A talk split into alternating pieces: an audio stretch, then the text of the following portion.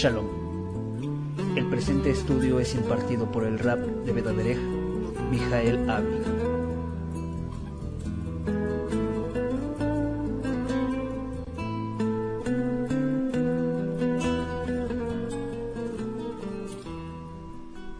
Shabbat Shalom desde la Sinagoga de Hereje en la ciudad de Toluca, en el Estado de México, en la República Mexicana. Les saluda el rabino Miguel Ávila en este día que estamos a próximos de celebrar una festividad más, hoy que es el día 11 del mes de Adar del año 5769, conforme al calendario secular 7 de marzo del año 2009. No estoy tan seguro de la fecha, pero nosotros comenzamos a enviar Perashot a todo el, a todo el mundo en el año 5759. Este año cumplimos 10 años enviando información por internet a, a más de, a más de, Hashem, sí, bendito el Eterno, a más de 80 países alrededor del mundo de gente suscrita y, y obviamente con visitas de gente de, de, de, todas partes del mundo.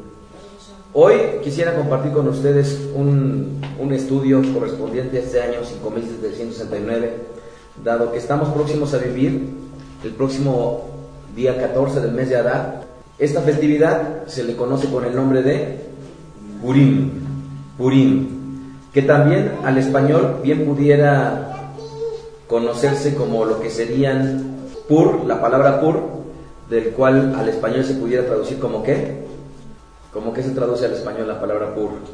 ¿Alguien sabe? ¿Cuál? Pur se traduce al español como suerte, suertes, ¿verdad? Que es una de las acepciones que tendría esta palabra. Estaba yo ahorita buscando un poquito el, un estudio relacionado con una enseñanza que di hace muchos años.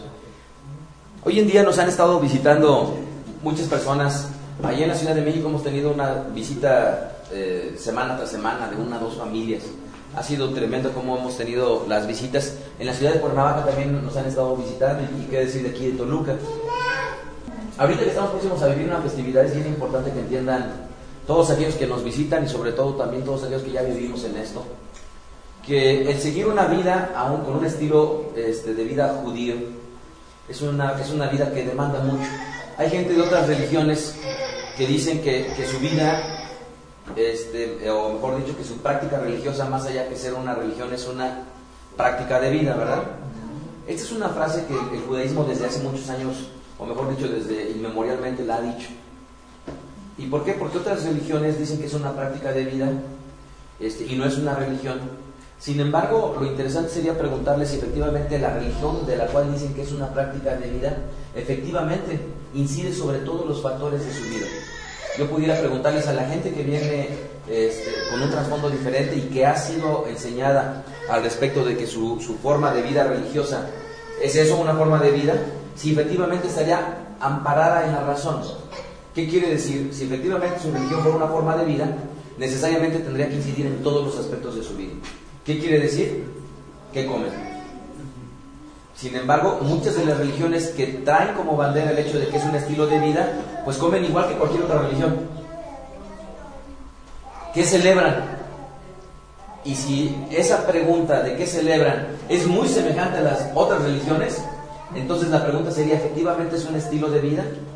qué es lo que enseñan y sería, si eso que enseñan es semejante a las otras religiones, este, eh, qué tan amparado estará bajo la razón de que efectivamente es un estilo de vida. Ahora, si nos vamos a qué visten y si la forma en cómo visten es igual a la de todos los demás, efectivamente será un estilo de vida cuando no incide sobre lo que comen, cuando no incide sobre lo que visten, cuando no incide sobre lo que celebran, cuando no incide en nada y lo único que los hace diferentes a los otros es simple y sencillamente denominarse a sí mismos con un monte diferente. Entonces el judaísmo desde hace muchísimos años ha estado eh, en, en, la razón de que efectivamente el judaísmo definitivamente es un estilo de vida porque este estilo de vida demanda muchas cosas y ese es el primer aspecto que deberíamos de considerar todos aquellos que, se acercan a este camino y por qué. Hace muchos años una persona le decía a otra, es que ¿por qué elegiste el judaísmo? Te hubiera sido por otra, otra religión, cualquiera que hubiera sido, te hubiera salido más barato. Y esa, esta persona decía, ¿pero por qué? Y la respuesta le decía, es, el otro hombre le decía, es que vivir una vida judía es muy caro. Y yo no sé qué tantos de ustedes hayan considerado, pero el estilo de vida judío es un estilo de vida caro. Comprar unos tzitziot, comprar unos talit, comprar unos tefilín, eh, este, ¿cómo se llama? Demandar que nuestras esposas estén el viernes este, en, en nuestro hogar para, para la cena de Shabbat, demandar que a lo largo de todo un año tengamos no nada más alrededor de 52 fiestas, porque hoy es una fiesta, sino adicionalmente todas las demás que se suman a lo largo de las Sagradas Escrituras, en estricto sentido demanda mucho tener una vida de este estilo.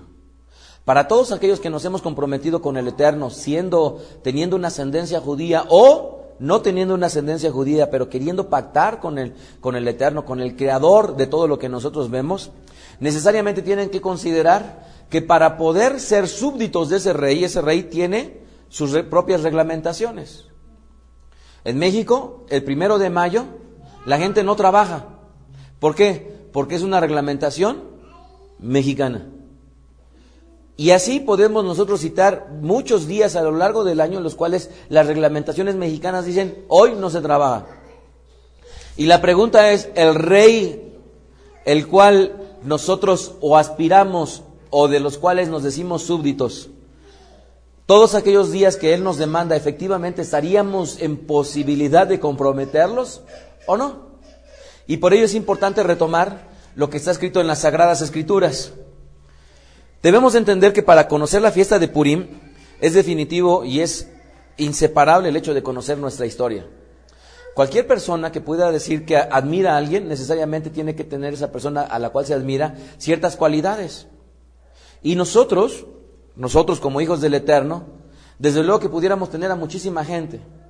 Y es aquí en donde entra otra diferenciación con otras religiones.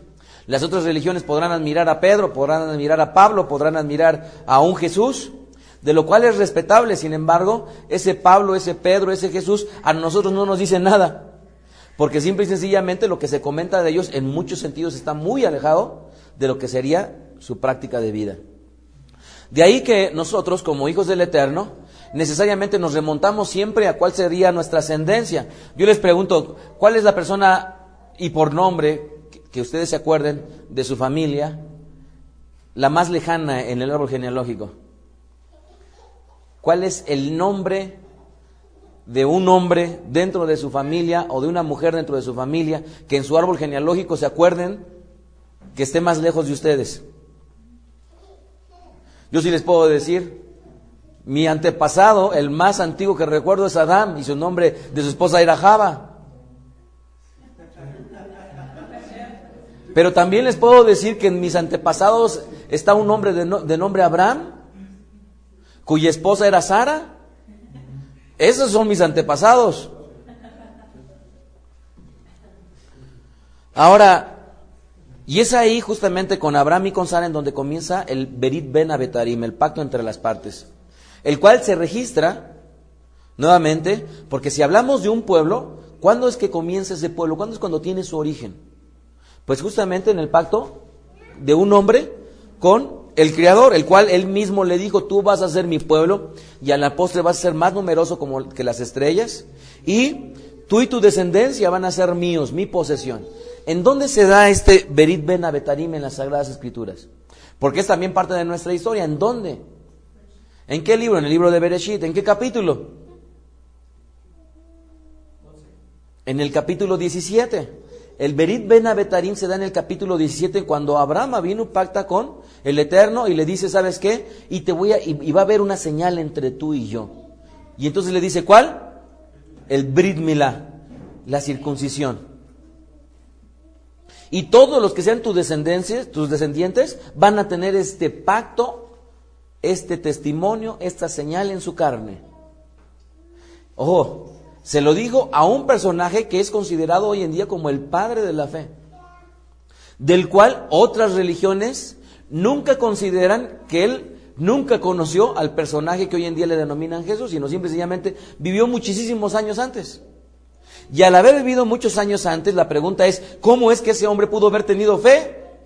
Cuando la fe la trajo otro personaje creado por otra religión, de la cual se dice que él fue el que trajo la fe a este mundo, de nombre Jesús, del cual es respetable, sin embargo no lo compartimos. La emuná, la fe, siempre ha existido. Siempre ha existido. Entonces, Abraham, que era denominado el padre de la fe, en el judaísmo le llamamos Abraham Avino, que significa Abraham nuestro, nuestro padre. Por eso yo sí puedo decir, Abraham y Sara eran mis abuelos.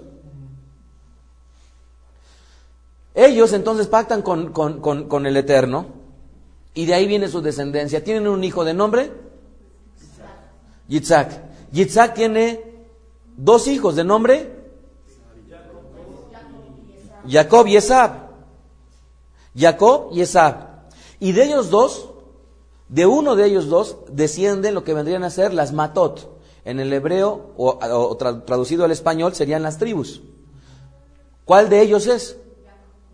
Jacob, el cual el Eterno le cambiaría el nombre y le pondría el nombre de Israel. Y de ahí descenderían las doce Matot, las doce tribus de Israel, de los cuales los nombres, además de que están en las Sagradas Escrituras, hay una, una mujer que no, este, que no le da origen a uno de los nombres de, de las tribus, sin embargo, eh, eh, Israel Avinu o Jacob Avinu, ¿verdad? Tuvo trece hijos y uno de ellos fue mujer de nombre Dina.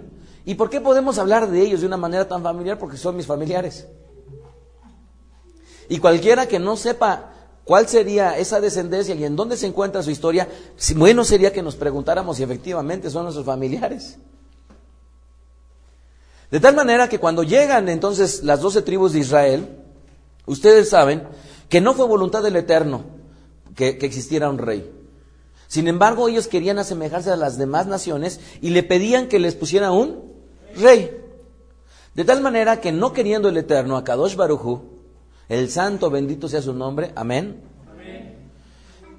les da la oportunidad de tener un rey de nombre. ¿De nombre? Shaul, que fue el, el primer rey. Shaul es el primer rey y después viene el segundo rey, ¿de nombre? David. Después viene un tercer rey, ¿de nombre? Y después viene un cuarto rey, ¿de nombre?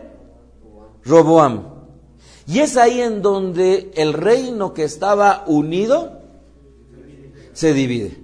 Ok, ahora ya lo tenemos bien claro. Abraham vino con Sarah, Sarah con Yitzhak, Yitzhak con Jacob, Jacob las doce matot, las doce matot a, Shaul, Shaul a David, David a Shelomo, Shelomo a Roboam. Y entonces siendo Roboam el cuarto rey, comete el gran error de, de pedir consejo a quien no debería de pedir consejo. Miren, amados, algo que nosotros enseñamos en Veda Derech es algo que es bien, bien, bien importante a mi juicio. ¿Qué? Nosotros no somos y no podemos ser los expertos en todo. Y, por cuanto no somos expertos en todo, tratamos de invitar a la gente a que cuando no sepa de un tema mejor, nos callemos. ¿Por qué? Porque si hablamos de política, todos sabemos de política y andamos ahí diciendo cuánta cosa. Si hablamos de economía, ahí andamos todos diciendo y, echándole al gobierno, a los políticos. Recientemente daba una charla al respecto de los impuestos, no sé si les tocó aquí. ¿No les tocó? Y lo voy a hablar yo muy brevemente, en el sentido de que, nada más como algo colateral, este, recientemente estábamos en una plática en, un Shabbat en la sinagoga en, Cuernavaca, y, estábamos conversando de un tema que a mi juicio es muy interesante este, que, lo vean desde esta perspectiva. Todo comienza porque estábamos teniendo una junta vecinal, ¿no? Sí les platiqué eso, ¿no? Estábamos teniendo una junta vecinal allá en, este, en la privada, en donde tengo mi casa, que es suya, este, y juntan a los vecinos y de repente aparecen unos, unos, unos personajes, un médico y otros hombres, este, para asistir a la reunión. Y yo me llevo la sorpresa porque uno de los vecinos pues empieza a decir que ellos no estaban conforme a la ley. Ah, caray, ¿por qué? Porque él había investigado en catastro y el lugar en donde estaban asentados sus casas no estaba regularizado. Y por lo tanto, cuando ellos llegan, dicen, ¿sabes qué? Primero lo que tenemos que hacer es ver si les vamos a dar al derecho a ustedes de opinar en esta junta. ¿Por qué? Porque todos los vecinos que estamos aquí pagamos impuestos. Pagamos el predial, pagamos los servicios municipales. Aún esta lámpara que ves aquí está siendo pagada por los impuestos de nosotros. El agua, la luz y todo ello llega gracias a aquellos que pagan impuestos. Y ellos, como están asentados cerca de una barranca de la cual no estaba regularizado, porque ustedes saben que en Cuernavaca hay siete barrancas, eh, ellos no, estaban, eh, no están asentados de una forma regular, entonces este, se quería separar. Después que comienzo yo con este preámbulo, Shared Aron, eh, un, un, miembro de Beda Derech, había tenido una experiencia en la semana en donde un albañil que le había contratado se voltea con él y le dice, ¿sabe qué, señor? Mucha gente le tiene envidia a la gente que tiene dinero como usted. Pero todos aquellos que no tienen dinero y le tienen envidia deberían de estarle agradecidos. Y él se queda y le dice, pero ¿por qué me, están, me estás diciendo esto? Sí, porque yo que soy albañil, me está usted dando trabajo a mí. Pero cuando está comprando usted la arena, le está dando trabajo no nada más al casa de material que le vendió la arena, sino adicionalmente a la gente que trabaja en la mina justamente extrayendo la arena. Y cuando usted compra el cemento, está, le está dando trabajo y empieza a darle una listota de toda aquella gente que estaba siendo bendecida económicamente a través de él, que estaba este, proveyendo el sustento sin darse cuenta, este, ¿cómo se llama? Y aportando al país. Entonces, interviene otro hombre de nombre Shimeón y dice, es que lo que pasa es que en México la gran problemática que tenemos en materia económica es porque solamente una tercera parte de la población activa mantiene a todo el restante de la población. Y entonces inmediatamente preguntan, ¿pero a qué se refiere? Y intervengo yo y le digo, miren, vamos a ponerlo de una manera muy sencilla. Alguien que está asalariado como yo, de entrada, por trabajar, nos quitan entre el 30 y el 33% de lo que vendrían a ser nuestro salario. Cuando yo le doy el, dinero a mi esposa y mi esposa va a comprar al súper, aquello desde luego que tiene impuesto al, al consumo, estamos hablando de un 15%, se devenga también sobre lo que vendría a ser el súper. De tal manera que, cualquier persona que está asalariada y va a comprar en establecimientos como un centro comercial, estamos pagando Sigue, si le suman el 33% más del 15%, alrededor de un 47% de lo que vendrían a ser nuestros ingresos. Ahora, ¿qué pasa con aquella gente que... Y, esto estamos hablando del el impuesto al, al, consumo, que no todo tiene impuesto, ¿verdad? No todo tiene IVA, ¿verdad? Hay, hay, este, alimentos de la canasta, ¿verdad? en las cuales no, no incluyen IVA, pero si yo le sumo el 33% del salario, más el 15% del IVA, más el pago de tenencia de tres vehículos que tenemos, Baruch Hashem, más el impuesto predial de una casa en Cuernavaca y un departamento en México, más servicios municipales en México y servicios municipales en Cuernavaca, más voy a sacar la licencia y pago este, aportación para la UAM, y que pago aportación para el Estado. Más, ahorita estamos montando un, negocio allá en Cuernavaca y entonces pagamos nuestros impuestos por adelantado, este, ¿cómo se llama? Hacienda. ¿Qué porcentaje del salario de una persona asalariada estaría devengando ante el gobierno contra aquellas personas que no nada más viven en un asentamiento irregular, sino adicionalmente su forma de subsistir es este, ¿cómo se llama? Limpiando coches, limpiando parabrisas.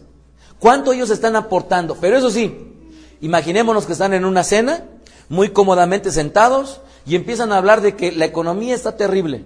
No, es que ese presidente, ¿cómo es que toma tales decisiones? Y los diputados y los senadores, y esto y lo otro y aquello.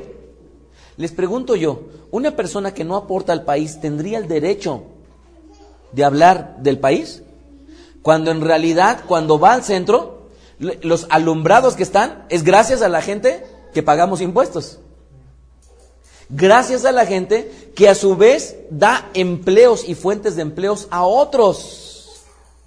Como en el caso de, Shared Aron o de cualquier otra persona que pudiera estar generando fuentes de empleo. Por, lo, por este, este sencillo contexto, difícilmente la gente lo tiene claro. Y sin embargo, hablar de situaciones económicas y problemas del gobierno, cualquiera pudiera decir, es que están haciendo las cosas mal, es que esto, es que el otro, es que es aquello. Sin embargo, no estaría alguien que no aporta para el país calificado como para poder decir absolutamente nada. De tal manera que lo que ocurre es de que en vez de deje enseñamos y tratamos Muchas veces están viendo un partido de fútbol, es que le debió de haber pasado por acá, debió de haberle pegado por acá, debió de... Y la pregunta es, ¿alguna vez estuviste en una cancha de fútbol como para tener la opinión calificada como para poder decir cómo debe de hacerlo? O es que marcó mal el árbitro, ese árbitro. ¿Alguna vez te has puesto la casaca de árbitro como para poder opinar? O aquella gente que nunca ha conducido un vehículo y es que mira, ve cómo está manejando ese y nunca ha conducido ningún vehículo. Démonos cuenta que en la medida que estamos por la vida nada más haciendo, e, echando juicios, sin tener un respaldo de conocimiento, lo estamos haciendo muy mal. ¿Por qué? Porque no somos calificados como para poder estar dando nuestras propias opiniones.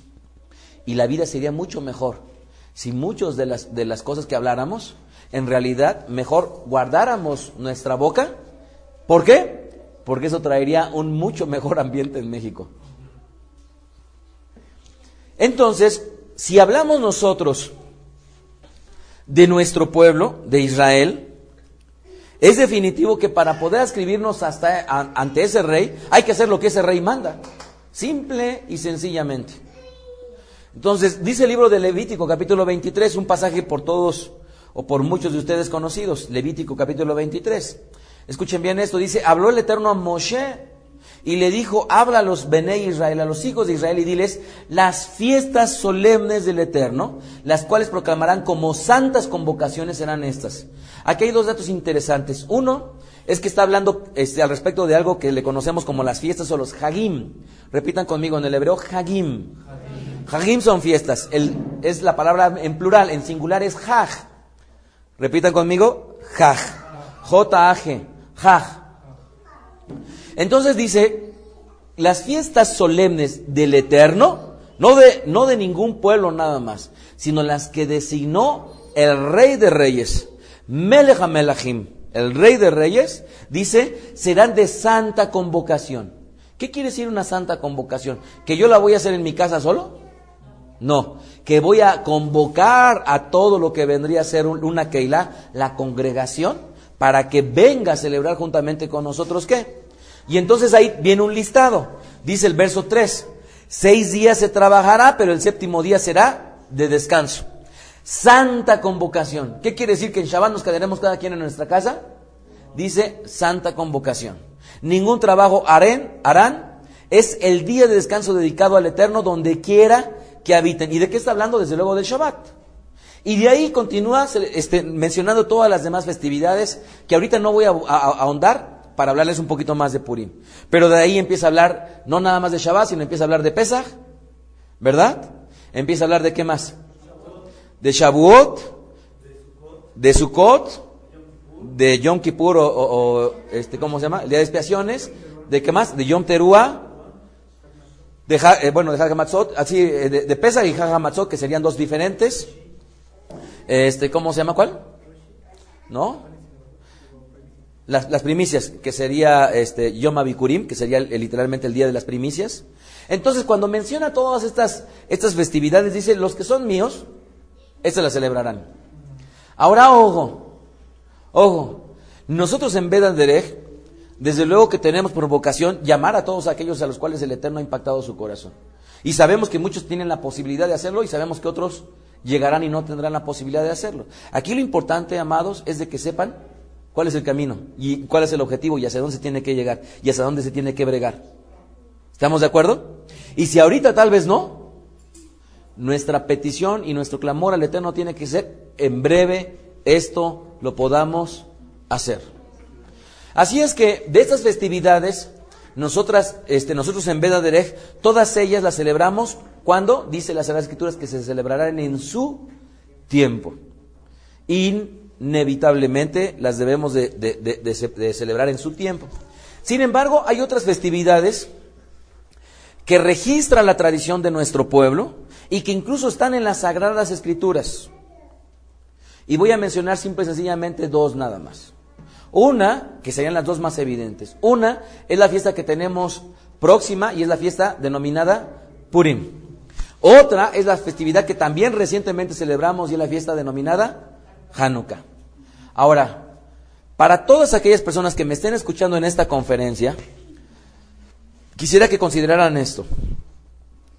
Hay mucha gente que ha venido de una enseñanza, eh, eh, de una herencia básicamente protestante, de la cual se han levantado con una bandera y que han dicho solo escritura. ¿Qué significa solo escritura? Solamente la escritura. Y con esta bandera es como sale Martín Lutero, ¿verdad? Por ahí del año 1521, a, a, rebelarse contra el status quo de una religión denominada catolicismo. La derivación de esta gran revuelta dentro del catolicismo es como se originan todas las denominaciones protestantes, de las cuales hemos tenido que compartir para presentar defensa porque son generalmente muchas de las preguntas que nos hacen habitual. Cuando la gente dice que solamente escritura, pudiera parecer algo que es bueno, sin embargo yo quisiera llevarlos a un terreno de, la, de, esta, de hoy, de la realidad. Yo, nosotros en Veda no creemos en sola escritura. ¿Y por qué no creemos en sola escritura? Porque sería dificilísimo poder corroborar nuestra vida con solamente la escritura. Ahora, les voy a poner ejemplos tal vez un poco absurdos, pero a final de cuentas son reales. Cuando muchas veces la gente te dice, oye, es que está mal que hagas, eh, vamos a suponer que está mal que hagas, que fumes. Y la otra le, pero ¿por qué? Pues porque la Biblia dice que está mal que fumes. Efectivamente en la Biblia aparece alguna vez que, está mal que fume. Nunca, ¿verdad? Literal no. Si hay un pasaje que dice que nosotros nos tenemos que abstener de toda clase de mal. Pero no hay ningún pasaje que diga.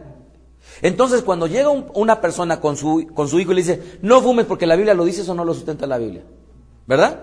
Ahora, si estamos hablando de que no lo sustenta la Biblia, les pregunto yo, ¿qué sucedería si alguien llegara y te dijera, no uses el microondas? Ah, caray, pero ¿por qué? Porque la Biblia no lo dice que lo uses. Ok, no digamos que la Biblia dice que uses el microondas. Bueno, pues está bien. Mi vida, mujer, vamos a obtenernos del microondas porque ahí no vienen las sagradas escrituras. ¿Sale? Vamos a dejarlo de lado. Ok. Y de repente al día siguiente en la mañana te levantas y te vas a poner los zapatos y agarras las, las, las, las agujetas, te los vas a amarrar y te dice, ¡eh, cuidado! No uses agujetas. ¿Por qué? Porque en la Biblia no dice que debes de usar agujetas para los zapatos. ¡Eh! No te pongas ese tipo de zapatos. ¿Por qué? Porque en la Biblia no dice que debes de usar zapatos altos. Y entonces de repente te empieza a poner muy guapo, te pones un traje ¡eh! No te pongas ese traje. ¿Por qué? Porque en la Biblia no dice que debes de portar ese traje. Y si vas más allá, ¿saben ustedes que las mesas en los, tiempos de nuestro, de nuestro pueblo no eran como las conocemos hoy en día altas con sillas? No, eran unos cojincitos con unas mesitas chaparritas. ¿Verdad? Ahora, oh, no te sientes en esa silla. ¿Por qué están sentados en esa silla? A ver, les pregunto yo. Si eso no lo dice la Biblia. Lo importante, amados, es entender que en las Sagradas Escrituras tiene dos vertientes la división de lo que sería la voluntad del Eterno. Una, los mandamientos de hacer y otros los mandamientos de no hacer. ¿Correcto? ¿Qué quiere decir esto? que cuando el Eterno toma un pueblo, Él le da una reglamentación y en esa reglamentación todo lo pudiéramos englobar como en la Torah, que han traducido siempre como ley, sin embargo, la traducción correcta al español sería instrucción. Y dentro de esa Torah existen varias divisiones. Lo, hemos, lo compartimos la última vez que yo estuve por aquí. Están las divisiones de los Torot, de las, de las otras instrucciones, están las reglamentaciones de los misbot, están las reglamentaciones de los sedut, están las reglamentaciones de los hukim, están las reglamentaciones de los mishpatim. Ok, de todas esas clasificaciones en las cuales se subdivide la voluntad del Eterno, pudiéramos nosotros nuevamente resumirla en dos, en amar al Eterno y en amar al prójimo. Ok, esa es la división este, más, más básica. Y por ello, cuando nosotros estamos hablando de seguir la voluntad del Eterno, dentro de esas reglamentaciones hay dos grandes rubros, rubros. Los mandamientos de hacer y los mandamientos de no hacer. Los mandamientos tasé y los mandamientos lo tasé. ¿Y por, ¿Y por qué los estoy sacando ahorita colación? Porque cuando estoy hablando yo de que eso de que solo escritura es válido, yo les puedo decir que no es cierto. Y entonces, ¿qué seguimos? La reglamentación que está puesta en el Eterno de hacer y la reglamentación que está puesta en el Eterno de no hacer. La reglamentación de no hacer es no secuestrarás, no robarás, no codiciarás, no tomarás el nombre del Eterno en vano, no, no, no. Y los mandamientos de hacer, esos van, giran en torno a qué? Guardarás el Shabbat, guardarás Pesach, honrarás a tus padres. Y todos esos mandamientos que son de hacer y que son de no hacer, son los que nos van a regir de tal manera que cuando yo diga, me voy a sentar en una silla, ¿saben que una silla, en estricto sentido, comienza como una tradición? A final de cuentas, ¿cómo comienza el hecho de sentarse en, en un cojín? Con alguien que se le ocurrió dejar la piedra de lado y agarrar un poquito de paja y tal vez sentarse. Y cuando ya tuvieron tela y ya tuvieron un poquito de, cosas para meterle, le, se le aventaron un poquito de lo que sea, lo encerraron en una tela o en una bolsa y hicieron su cojín. Y de repente llegaban y venían una familia con cojines y era la tradición de la familia. Y esa tradición se ha volcado hasta hoy en día tener una silla. Ahora la pregunta es, ¿cómo nos podríamos regir nosotros en este tiempo para decir, si la silla no aparece en las Sagradas Escrituras o si aparece, no sé, cualquiera de las cosas que sean? Lo estoy nada más poniendo un ejemplo. ¿Cuándo me puedo sentar en esa silla, sí o no? Bueno, depende. Si hay un mandamiento de no hacer que directamente lo dice o que directamente incide sobre él, ese va a ser mi guía. Pero ¿cómo guiarme en esta vida cuando en realidad a mucha gente le han enseñado que solamente la gracia existe? ¿Y qué significa la gracia? Simple y sencillamente un regalo inmerecido de parte de, de, su Dios, del cual no les pide que hagan o dejen de hacer nada, porque solamente todo lo único que existe es la gracia. Nosotros, en Derech, desde luego que al creer en las sagradas escrituras en la Torah y, al creer en la reglamentación que está puesta en el Eterno, entonces nos tenemos que ceñir por varios aspectos interesantes. Y uno de ellos entonces es que no creemos en solo escritura. Ahora, la gente pudiera decir, ok, no crees en sola escritura, pero ¿por qué guardas la fiesta de Purim? ¿Fue un mandato del Eterno? ¿Aparece en el libro de Levítico capítulo? ¿Aparece? No. ¿No o sí? No. Sin embargo, sí aparece esta festividad en lo que vendría a ser el Tanaj, el mal llamado Antiguo Testamento. El solo hecho de que aparezca esta fiesta en el Tanaj por sí misma es una corroboración de que las cosas impuestas por las autoridades en el Eterno muchas veces Él las respalda, cuando están conforme al corazón de Él. En la serie del rabino, y grabé alrededor, no me recuerdo si eran 24 o 27 conferencias del rabino, comencé yo hablando justamente de este tema. ¿Cuál tema? El hecho de que, si bien es cierto, hay muchas cosas de la tradición que no aparecen registradas en las Sagradas Escrituras, pero por cuanto posteriormente las registra el Brihadashah, el pacto renovado, ¿Ustedes no creen que eso sería una muestra fehaciente de que el Eterno las está apoyando, sí o no? De tal manera que la fiesta de Purim, que es la que nos ocupa, sí aparece en el Tanaj, en el mal llamado Antiguo Testamento. Pero la fiesta de Hanukkah no aparece ni siquiera ahí. Sin embargo, sí aparece registrada en el Brihadashah, en el pacto renovado, la fiesta de Hanukkah. Y dice que nuestro Mashiach subió a Jerusalén para la fiesta de las de la dedicación.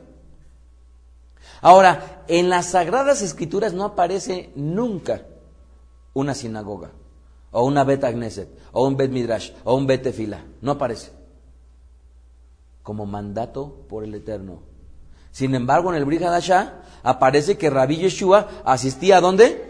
A una sinagoga. ¿Quién puso las, el, bet, Midrash o el Bet Tefilá o la Bet Agneset o la sinagoga? Estoy hablando de términos que, son, que pueden este, manejarse de una manera como sinónimos para el efecto del lugar. ¿Quién la puso? Ah, ok. Si nosotros hablamos de su aparición histórica, aparece justamente en la época de Ezra, ¿verdad? Y los sabios de esa época, sin embargo, no por un mandato directo del Eterno. Pero vemos a Mashiach que él guarda lo impuesto por los ejamín de ese tiempo. Hasta aquí me estoy explicando.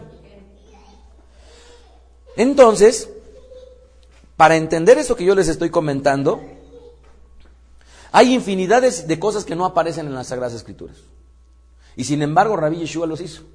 Y muchas veces que no aparecen en las Sagradas Escrituras, aparecen en la tradición registradas y Rabbi Yeshua las hizo. Ahorita que fuimos a la casa de Nahman, hizo el Kiddush, ¿Y qué, hizo? Levantó la copa y tal cual lo registra en las Sagradas Escrituras que hizo nuestro rabino Yeshua, así lo hicimos. ¿Y en dónde aparece eso? En la tradición de nuestro pueblo. Entendiendo esto que les estoy comentando, quisiera ya remitirme ahorita un poco a lo que sería la fiesta de Purim. He llevado ya mucho tiempo y voy a hablar muy rápidamente.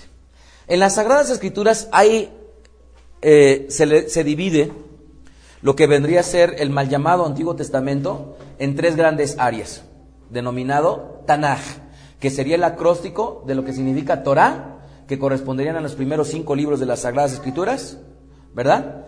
Nevim, que corresponderían a los de los profetas, algunos identificados, algunos como mayores y como menores, y por último, los Ketubim, que estarían denotando los escritos, o también conocidos como los agiógrafos.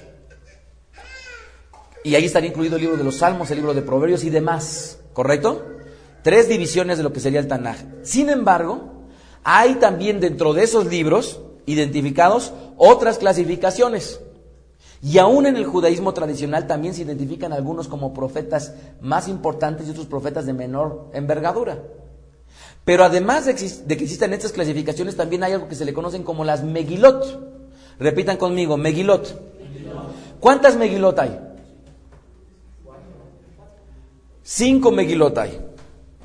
Shira Shirim, Koelet, Ruth, Eja y el libro de Esther. Otra vez, Shira Shirim, que correspondería al cantar de los cantares. Koelet, que es justamente y sería literalmente el libro Eclesiastés, que en el hebreo es Coelet, Coelet, que sería un derivado de la palabra eclesia, que sería alguien que preside en medio de la congregación. De tal manera que cuando la gente dice es que la iglesia comenzó después de Jesús, y yo pudiera decir mis polainas, porque ya existían libros en el Tanaj que se llamaba el que preside en, medio de la congregación, Coelet. El libro de Ruth que es el que, este, ¿cómo se llama? Leemos en, otro momento importante, el libro de Ja, ¿qué significaría Ja? Lamentaciones. Y por último, el libro de Esther, que es el que nos va a ocupar en esta ocasión. Para comprender el significado entonces de la fiesta de Purim es necesario estudiar un poco acerca de la época histórica en la cual se dieron los hechos. Y, nuevamente, ¿por qué acudí hasta el caso de Shelomo Amelech y de su hijo Roboam? Porque a partir de ese momento se divide lo que vendría a ser nuestro pueblo en dos grandes, este, eh, por llamarle de alguna manera, dos grandes grupos, dos grandes naciones, lo que sería el reino del norte y el reino del sur. Para hablar del reino del norte estaríamos hablando de diez tribus y para hablar del reino del sur estaríamos hablando de la tribu de, de Judá y desde luego que estaba incluido una gran parte de Benjamín y una gran parte de los Levín. Durante el periodo del primer templo de Jerusalén, que lo construye quién? ¿El primer templo? ¿Sí? Shelomo Amelech. El pueblo, durante, este, lo que, durante todo el tiempo que estaba todavía erigido, y después de haber muerto Shelomo y haber reinado Roboam, y que se divide, en ese momento entonces nos estamos dando cuenta que se divide el reino entonces en, estos dos, el reino del sur con Judá, ¿verdad? Judá y Benjamín y el reino del norte. Y esto no obstante las repetidas advertencias de los Nedim, de los profetas, por las futuras acciones que el pueblo tendría por no prestar oídos a, la voluntad de Akadosh Barujo. Y estamos hablando por ahí del año 556 antes de esta era. Diez tribus, ¿se acuerdan ustedes? Fueron exiliadas por el rey asirio, ¿verdad? Y, dispersada en cuatro rincones en aquel entonces. En el año 442 antes de la era común, Nabucodonosor, también conocido al español como Nabucodonosor, asume el trono de Babilonia y él este, derrota a Joaquín. ¿Quién es Joaquín? Joaquín es conocido al español como Joaquín. Joaquín era en aquel momento el rey de Judá. Y por lo tanto, la tierra este, de Israel empieza a sufrir como consecuencia de que Nabucodonosor empieza con su hegemonía sobre nuestro pueblo. El profeta Yirmiyahu, por ahí del capítulo 25 de Yirmiyah, o de Yirmiyahu, o de Jeremías, empieza a hablar de la desolación que iba a tener Israel, de cómo íbamos a ser subyugados como pueblo. Y al, octavo año del reinado, eh, por ahí del año 434 antes de la era común, Nabucodonosor e, este, exilia al rey Joaquín, quien muere él en el camino, y entonces el rey Joaquín comienza la debacle de nuestro pueblo. Nabucodonosor toma a nuestro pueblo y se lo lleva entonces a Babilonia y entre aquellos exiliados, estos que fueron este, eh, sacados de su pueblo, empieza una historia que es la que registra el libro de Esther. Entonces, ojo, cuando nosotros hablamos del libro como Ezra, el libro como Nemía, este, todos ellos son de una época que, sí se diferencia por años, pero que estamos hablando del, del imperio en aquel entonces, Babilonio por Nabucodonosor, ¿verdad? Y es ahí en donde entra la historia del libro, de un libro conocido con el nombre de Esther. Vayamos un poquito a entender qué significa esto al respecto de lo que sería el libro de Esther. Cuenta Yirmiyahu en el capítulo 25, verso 11 al 12, y dice, y se convertirá toda esta tierra en destrucción y desolación. Y estas naciones servirán al rey de Babilonia por 70 años. Pero cuando los 70 años terminen, yo castigaré al rey de Babilonia y esa nación por su iniquidad. Ya más adelante en el capítulo 29, verso 10 de Yirmiyahu, dice, pues así dijo el Eterno, cuando se le completen a Babilonia los 70 años, yo los recordaré a ustedes y cumpliré con ustedes mi buena palabra para traerlos de vuelta a este lugar. Entonces, hubo mucha confusión al respecto del significado de estas palabras. Sin embargo, se presentó el hecho de que nuestro pueblo fuera enviado al exilio.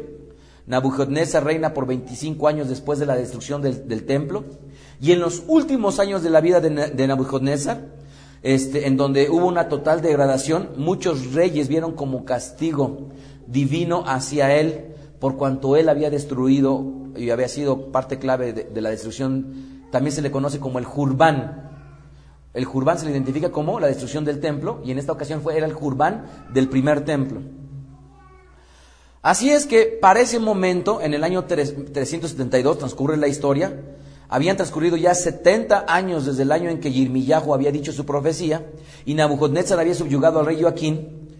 Este, y entonces hacen eh, como señal de felicidad, ordena que trajeran elementos de oro al templo para usarlos en su banquete. Y fue en este banquete en, donde una famosa escritura en la pared que registra el libro de Daniel en el capítulo 5 fue vista. Y Belsasar fue asesinado en esa noche este, y en esa misma noche, Darío, el rey persa, ataca a Babilonia, lo conquista y de esta manera entonces va a, concluir la profecía que había hecho Yirmiyahu. El imperio babilónico, entonces, por el subyugo de los persas, comienza ya por completo a destruirse. Y nuestro pueblo, no obstante que estaban siendo desanimados, este, empiezan a vislumbrar que ya vendría un tiempo diferente. El libro de Esther, eh, la Megilat de Esther, que se registra por ahí del año 366 antes de esta era común, se registra en el año tercero del reinado del rey Ahasverosh, ¿verdad? Que él pensó eh, para ese momento que los judíos tendrían que retornar a, su tierra después de los 70 años de exilio, y él pensaba que estos 70 años se contaban desde el exilio del rey Joaquín, y los 70 años habían pasado y no había habido señales de que los judíos prepararan su retorno. Así es que Ahasverosh entiende esto, que era una señal de que el Eterno había abandonado a los judíos, y sin embargo iba a suceder algo interesante. Capítulo 1 del libro de Esther. En ese capítulo 1 del libro de Esther, el rey Ahasverosh hizo una gran fiesta en el tercer año de su reinado para mostrar su gran poder a todo el mundo. Y fue una fiesta, registra las Sagradas Escrituras, que fue con mucho vino. El rey Ahasverosh mandó llamar a su mujer, la reina Basti, para que se presentara en la fiesta, pero ella se rehusó y él se enojó con ella. Después de consultar con sus consejeros, la mandó a ella matar. Y está controvertida la historia en medio de nuestro pueblo, porque aún el rey Ahasverosh, cuando llama a la reina Basti, se dice que la manda llamar y como era una mujer muy, muy bella, le había dicho que para efecto de que, de que los demás hombres supieran quién era realmente su mujer, la iba a traer desnuda. Esa es una de las partes de la historia que se registra. Sin embargo, no está al 100% este, aceptada. Capítulo 2, después de esto, Ahasverosh manda a buscar por todo su reino otra mujer con quien casarse. ¿Se acuerdan ustedes que los, rey, los servidores del rey Ahasverosh tomaban para el rey toda mujer bella que se encontraba en el reino y entre otras fue llevada una bella mujer judía llamada eh, Esther? Ella hallaba gracia en los ojos de todos los que la conocían, y esto ocurrió en el año sexto del reinado del rey Ahasverosh, 362 antes de la era común. Un año después, en el año 361, 361, llegó el turno de Esther de presentarse al rey. Esto es, durante todo este tiempo las mujeres estaban desfilando delante del rey, pero después de un año, a Esther que la habían seleccionado, que la habían este, arreglado, que la habían eh, bañado en no sé cuántos perfumes y demás, ya estaba lista y preparada para ser presentado ante el rey de aquel entonces que estaba también bajo el dominio de este gran imperio, ¿verdad? Que para aquel entonces dominaba, que era el persa. Entonces, en este capítulo 2, ocurre entonces que se presenta la reina, en este, perdón, Esther, y al presentarse al rey, a Hasberosh, cuenta las Sagradas Escrituras que él se interesa por esta joven y la corona como reina en lugar de Basti. Y todo esto ocurre en el año séptimo de su reinado, en el mes que registra las Sagradas Escrituras, que es en el mes de Tebet. Y aquí este, puntualizo. Cuando nosotros hablamos de que, de que en las Sagradas Escrituras, para entenderlo, yo, ustedes se sorprenderían cuántas pasajes de las Sagradas Escrituras nosotros podemos identificar exactamente en qué, época del año se está. ¿Y por qué la gente no lo, no lo identifica? ¿Por qué la gente allá afuera dice que cuando nace nuestro Mesías nació debajo de un, en un pesebre, todo mal, cuando en realidad, lejos de haber nacido en un pesebre, él nace en un azúcar? Y nace en un azúcar porque era una fiesta judía. ¿Verdad? Y eso de que no hallaban este hospedaje no era porque no hubiera, sino porque la azúcar la tenían que tener lista ellos. Entonces, muchos de los pasajes que, aparecen en las Sagradas Escrituras, desde luego que nosotros podemos identificar en qué, en qué época del año se presentan, y este, desde luego, se da en el mes de Tebet. Entonces, ¿qué ocurre? Por consejo de su tío Mordejai, que era uno de los líderes Yudim, judío, Esther no devela su identidad a nadie, y un día Mordejai, estando a las afueras del palacio, escucha cómo dos de los servidores del rey Ahasverosh estaban planeando matarlo.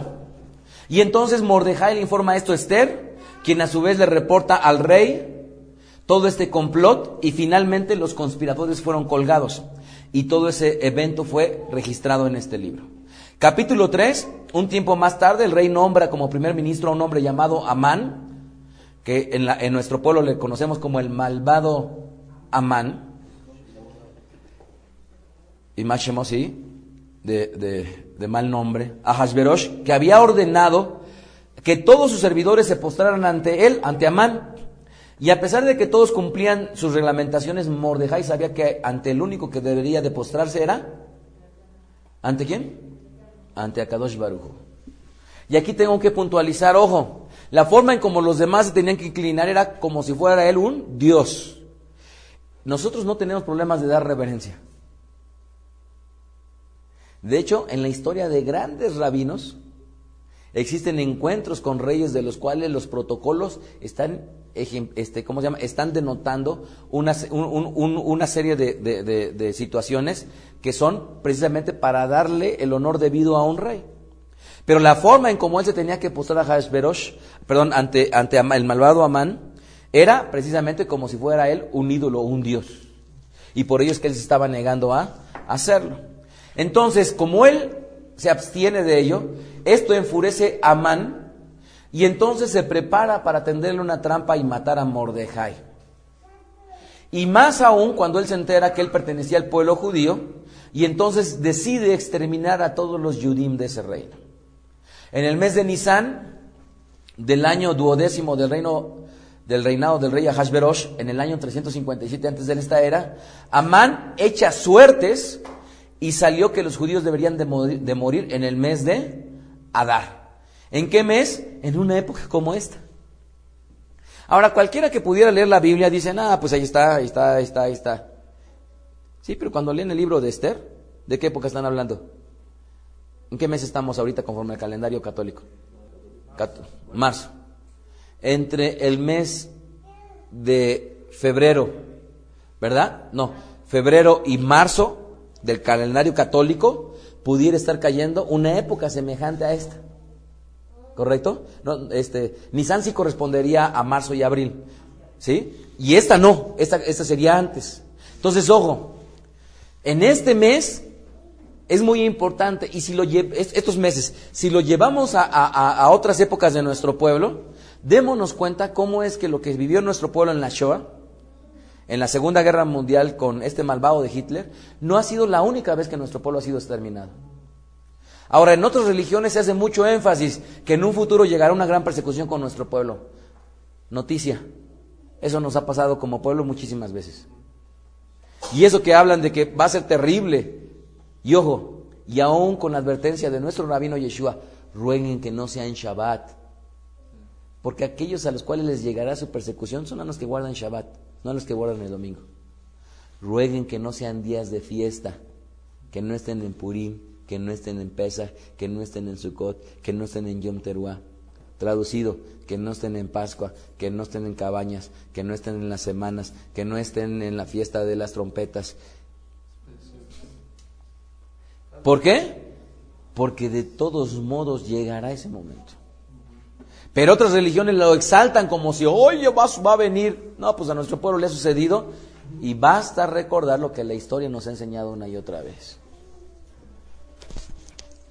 De tal manera que cuando ocurre toda esta situación, amados, Amán decide convencer a Hashverosh de que había un pueblo en medio del reino que no traía ningún beneficio para él y que deberían de matarlo. Así es que el rey le presta su anillo real con el cual sella un decreto que para el día 13 del mes de Adar todos los judíos deberían de morir juntamente con todas sus pertenencias ser saqueadas.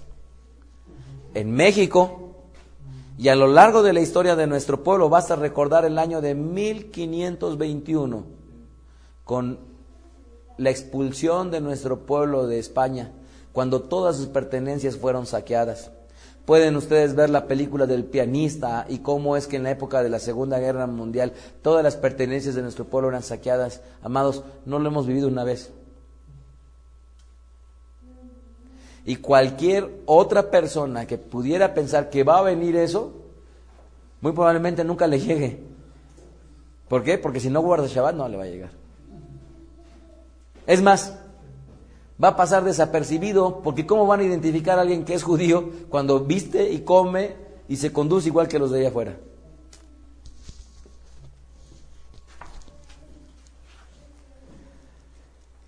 Capítulo 4, Mordejai envió un mensaje a Esther diciendo que era un tiempo de actuar. Ella debió pedirle al rey salvación.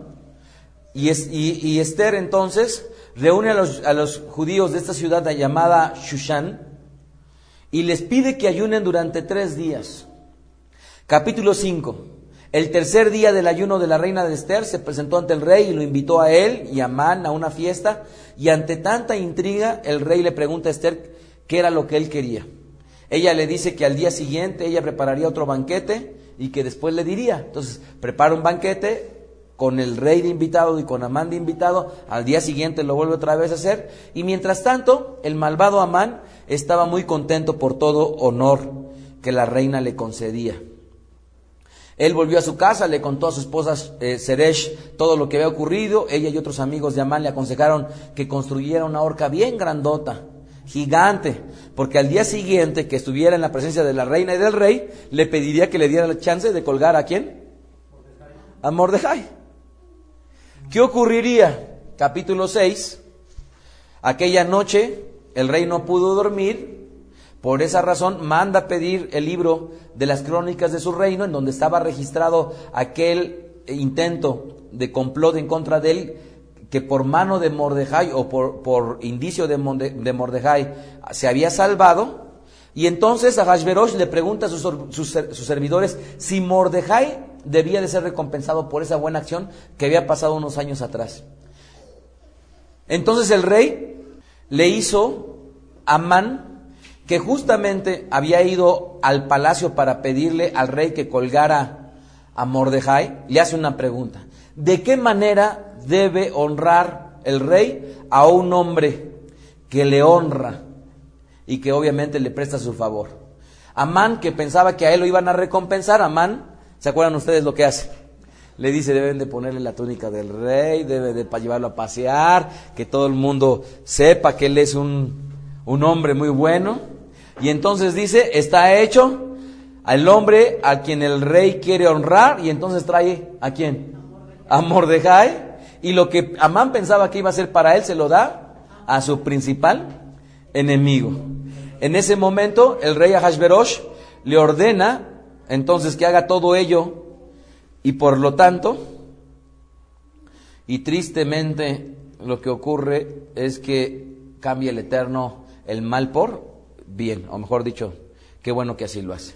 Capítulo 7, en la fiesta el rey le pregunta a la reina Esther qué era lo que quería. Capítulo 7, ella le responde que ella quería seguir con, una vida al igual que su pueblo, porque en ese momento ella no se había todavía manifestado como Yehudí, como judía. El rey le pregunta qué quería hacer. Ella le dice que el malvado Amán, que en ese momento estaba, este, obviamente lo que había querido hacer con ella y con todo su pueblo, de tal manera que este, Amán se tropieza y se cae sobre ella, el rey se enfurece y al enterarse de la existencia de la horca que había preparado el malvado A, entonces lo manda a colgar justamente en ese. Capítulo 8, después de esto, el rey Hashverosh nombra a Mordejai como el primer ministro, Esther que estaba preocupada por aún el vigente decreto de exterminio sobre nuestro pueblo, le pide al rey que lo derogue, sin embargo el rey no le era posible derogarlo. A Hashverosh, sin embargo, le da el permiso a ella y a Mordejai para escribir a todos los Yudim del reino que ellos tenían todo el derecho de defenderse y pelear. Capítulo 9, el 13 del mes de Adar.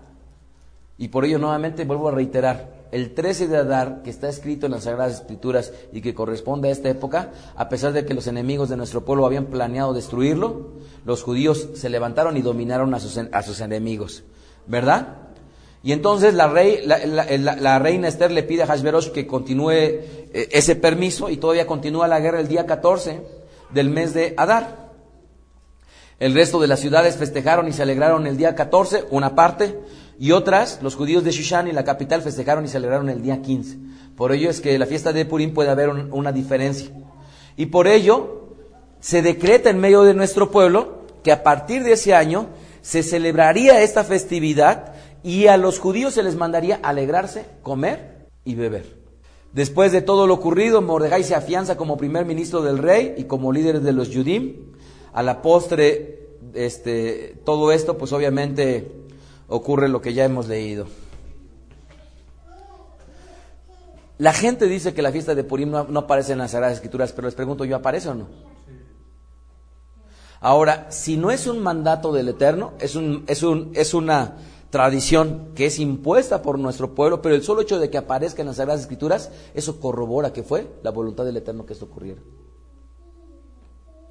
De tal manera que este, en, esta, en este año vamos a celebrarlo.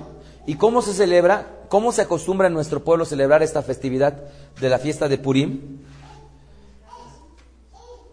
Justamente se trata de la alegría, ¿verdad? Y esta alegría se va a dar de, varias maneras. Este, generalmente nosotros llevamos, eh, nos vamos disfrazados, ¿verdad? Y aquí es algo que es bien interesante. Amados, muchas veces conforme pasan los años, pensamos que ya como adultos o no, como que hay cosas que ya pasaron de nosotros. Sin embargo, una y otra vez y cada año insisto, el Eterno nos da la oportunidad, tal cual lo dijo Rabbi Yeshua. Él dijo que de los niños y de los que maman, Él perfecciona qué? La alabanza. ¿Estamos de acuerdo? Y, y una y otra vez decía que nosotros teníamos que aprender mucho de los niños. En esta festividad, aunque seamos adultos y tal vez muy serios, tenemos la oportunidad de disfrazarnos. Y los, aquellos que no lo han vivido no saben la experiencia que es tener a un hijo pequeño y que toda la familia esté disfrazada y que estemos contentos porque vamos a ir a la fiesta de Purim a celebrarla, comiendo, alegrándonos, leyendo el, ¿cómo se llama? La Megilá de Esther, haciendo escándalo para que el nombre de ese malvado no se escuche, ¿verdad? Este, con mucho yain, con mucha birra, traducido no, porque está en la conferencia y, teniendo la bendición de poder agradecer una vez más al Eterno por lo que Él ha hecho. Así es que cuando viene eh, el día de Yom HaShoah, el día de, lo que ha vivido nuestro pueblo y a lo largo de los años que lo seguirá viviendo, amados, esto simple y sencillamente es un ejercicio para lo que seguirá viniendo. Cuando vengan los tiempos difíciles para nosotros, no será muy este, muy alejado de todas estas historias que hemos nosotros escuchado de nuestro pueblo. Espero que todos aquellos que me hayan escuchado a través de esta conferencia puedan comprender que el llamado, si es que el Eterno los ha llamado, es un llamado no nada más para leer lo que está escrito, sino para vivir lo que está escrito. Y bendito el Eterno que el libro de Esther yo lo he vivido. Espero que los demás puedan decir, no nada más este libro, sino además todos los libros que están en las Sagradas Escrituras, como el Levítico capítulo 23, yo lo he vivido. ¿Quién puede decir en esta ocasión que lo ha vivido todo? ¿Un año? ¿Dos años? ¿Tres años? O si nada más has vivido una parte, pero a final de cuentas lo, importante es tener esa vocación de seguir avanzando y darnos la oportunidad de que sea el Eterno que nos haga comprender la rica herencia que tenemos en medio de nuestro pueblo. Desde la sinagoga de Derech se despide el rabino Mijael Ávila deseándoles Gembe Shalom.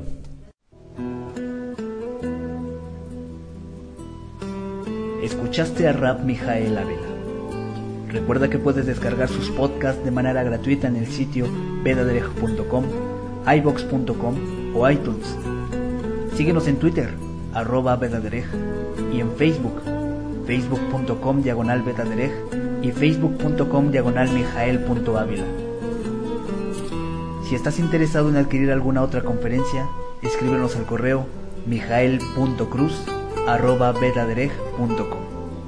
Leitra